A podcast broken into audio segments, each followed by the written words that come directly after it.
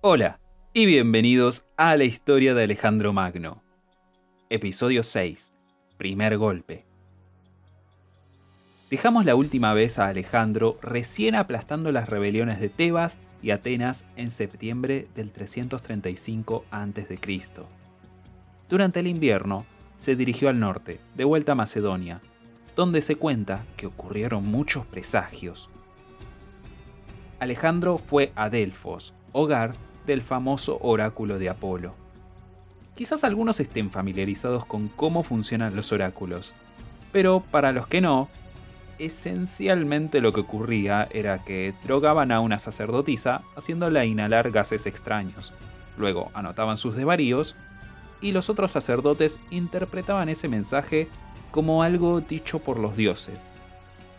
Solo podían hacer esto en ciertos días al mes, y cuando Alejandro llegó queriendo consultar el oráculo sobre su invasión a los persas, no era el día correcto. Cuando el oráculo explicó que no podía dar una respuesta, Alejandro, siempre un caballero, la arrastró al altar e intentó drogarla él mismo. Eventualmente, el oráculo exclamó, Eres invencible, hijo mío. Alejandro pareció contentarse con eso y dejó a la pobre mujer en paz. Mientras tanto, otro presagio fue que la estatua de madera de ciprés de Orfeo que se hallaba en la tumba de este héroe estaba sudando. La mayoría se sintió alarmado por esto, pero Aristandro, quien, como recordarán, predijo correctamente el nacimiento de Alejandro, anunció que esto significaba que Alejandro realizaría hazañas dignas de admiración por muchas eras y pondría a trabajar duramente a poetas y músicos para celebrarlas. La transpiración de la estatua probablemente haya sido causada por condensación, así que es razonable imaginarse que esto haya sucedido realmente. Incluso hay otros casos similares en la literatura clásica. Ahora que Alejandro claramente tenía el favor de los dioses, era hora de salir y conquistar. Cuando comenzó la temporada de campaña a principios de la primavera del 334 a.C., Alejandro llegó hasta el Helesponto, lo que hoy en día llamamos el estrecho de los Dardanelos. Ubicado en el oeste de Turquía, es uno de los puntos de cruce entre Europa y Asia, el otro siendo el Bósforo, un poco más al norte de allí, donde hoy en día se encuentra Estambul. La fuerza que disponía era de algo de 30.000 soldados de infantería y 5.000 de caballería. También habían algo de 13.000 más que formaban la guardia de avanzada que ya había cruzado el Helesponto, dándole a Alejandro un total de 43.000 infantes y 5.000 de caballería, aunque estas cifras siguen siendo algo discutibles. No era solamente el ejército lo que se movilizó. Para Alejandro, esta era tanto una conquista militar como una aventura llevó consigo a muchísimos profesionales para explorar tanto como fuera posible, incluyendo geógrafos, historiadores, astrónomos, geólogos, etc. Pero lo que primero necesitaba era atacar rápido, ya que estaba en profundos problemas económicos. Aristóbulo, quien para Plutarco así como para Arriano es una autoridad en este tema, nos cuenta que Alejandro tenía unos fondos de 70 talentos para el ejército. Tenía una deuda de 200 talentos. No hay forma precisa de hacer una conversión de monedas antiguas a denominaciones modernas, pero basta decir que Alejandro estaba en un enorme problema financiero. La mayor parte de sus deudas provenían de Filipo, pero aún así era una situación no muy buena. Además de esto, Alejandro solo tenía suficiente alimento para 30 días. Aunque las cosas estaban muy mal, insistió en otorgar sus posesiones en Macedonia a sus amigos y comandantes. Aunque esto fue visto como un gesto de generosidad, también era una señal de que no planeaba volver. Aunque de todas formas se aseguró de que hubiera alguien en Macedonia que velara por sus intereses, dejando a Antípatro como regente. Parmenión tuvo la tarea de transportar al ejército a través del Helesponto en 160 triremes y un gran número de naves mercantes armadas para este fin. La tropa se subió a los botes y realizó el cruce. Cuando se acercaban a la orilla, Alejandro tomó su lanza y la arrojó a tierra firme, simbolizando que reclamaba para sí mismo toda Asia por la fuerza. La primera parada en Asia fue Troya. Sin duda, Alejandro se vio atraído allí por el legado de su gran héroe, Aquiles. Visitó su tumba y ungió con aceites la columna que marcaba el lugar. Luego celebró una carrera allí con sus compañeros al estilo griego, desnudos, como cualquiera haría, ¿cierto? Mientras Alejandro visitó todas las vistas que había en Troya, se sintió muy deprimido dijo que Aquiles tuvo suerte de disponer de Homero para plasmar su gloria para la eternidad, mientras que Alejandro no tenía a nadie que lo glorificara. Este es el motivo que Arriano da para escribir su libro. Quiere que su obra esté unida a Alejandro, así como Homero está tan relacionado con Aquiles, lo que supuestamente haría su libro algo superior a la Ilíada. Toda una lógica muy particular.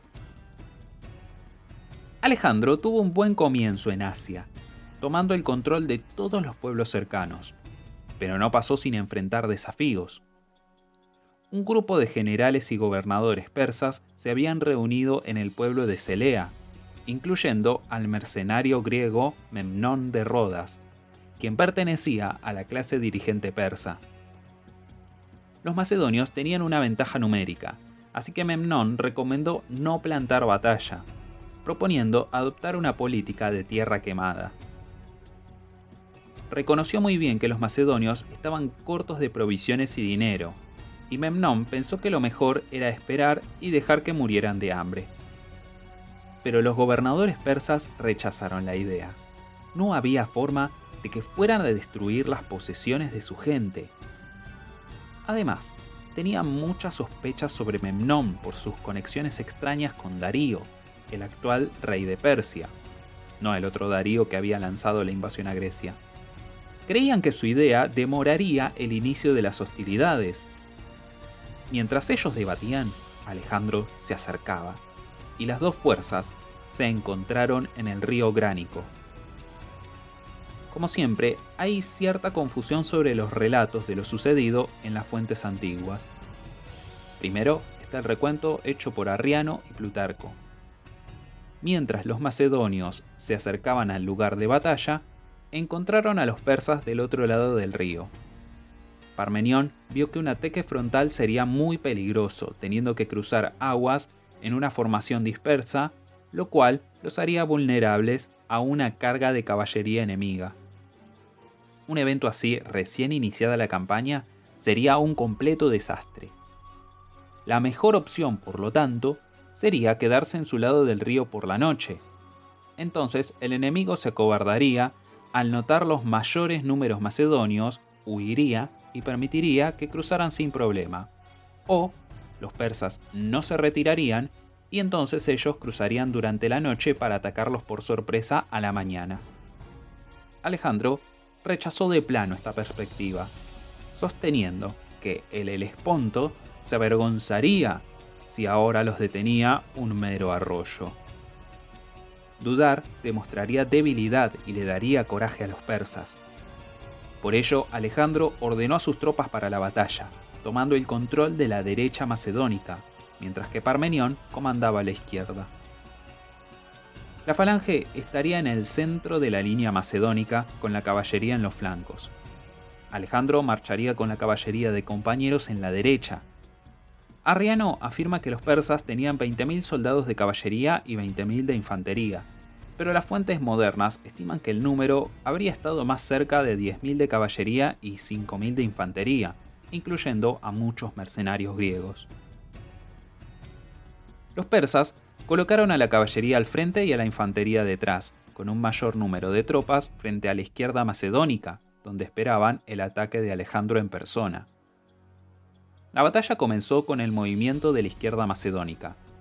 La infantería ligera y la caballería fingieron una carga, causando que los persas reforzaran el flanco derecho. Entonces Alejandro y los compañeros cargaron contra la izquierda persa. se levantó una feroz batalla en torno a Alejandro, pero lograron aventajar al enemigo. Alejandro llevaba dos plumas blancas sobre su casco, lo que lo hacía muy fácil de identificarlo, así que muchos persas cargaron directamente contra él. El noble persa Resaces destrozó parte del casco de Alejandro, y luego el también persa Espitridates casi lo mata, pero Clito llegó a asesinarlo antes cortándole su brazo en seco. Clito era el comandante de la escuadra real de la caballería de los compañeros, apodado Clito el Negro para diferenciarlo de Clito el Blanco, quien era un comandante de infantería. Mientras esto pasaba, ocurrió un gran avance general. Alejandro y la ala derecha, al tomar control de su área del campo de batalla, comenzaron a moverse sobre la derecha persa, atacando a la caballería que ya estaba peleando con la infantería macedónica. Así se dibujó un agujero en la línea persa, y los macedonios embistieron allí, enfrentándose a la infantería persa, la cual era de muy pobre calidad. La caballería y la infantería, con la mayoría de sus líderes muertos, huyó, dejando atrás a los mercenarios griegos. Abandonados por los persas, los mercenarios rogaron a Alejandro por una tregua, pero él se negó y ordenó a sus tropas masacrar a las fuerzas enemigas. Actualmente se estima que entre 300 y 400 macedonios murieron, con algo entre 1000 y 1500 heridos. Las figuras 3000 y 1000 son dadas para los persas muertos, junto a 2000 heridos. Esto es, repito, el relato de Arriano y Plutarco. Pero hay una alternativa diferente ofrecida por Diodoro. En ella dice que los persas esperaron a que los macedonios cruzaran el río. Así que Alejandro tomó el consejo de Parmenión y cruzó río arriba en la mañana siguiente. Aquí los mismos eventos ocurren, pero a un lado del río en vez de cruzándolo. Han existido intentos por partes de historiadores revisionistas de reconciliar ambas versiones. Por ejemplo, Peter Green sostiene una versión según la cual el banco del río estaba protegido por la infantería y forzaron el retroceso de Alejandro el primer día. Luego el rey escuchó a Parmenión y cruzó río arriba, pero los persas se dieron cuenta y la caballería llegó antes que la más lenta infantería, y luego ocurre todo lo que Arriano y Plutarco proponen. Es una idea razonable, pero es imposible saber a ciencia cierta qué pasó con precisión. De todas formas, Alejandro ganó la batalla y el impacto fue enorme. Primero estaba la inmediata ventaja económica. Cuando partió, en pocas palabras, Alejandro estaba quebrado. El botín que los macedonios tomaron no era grande, pero era suficiente como para que Alejandro enviara 300 escudos capturados a los persas hacia Atenas, junto con otras riquezas.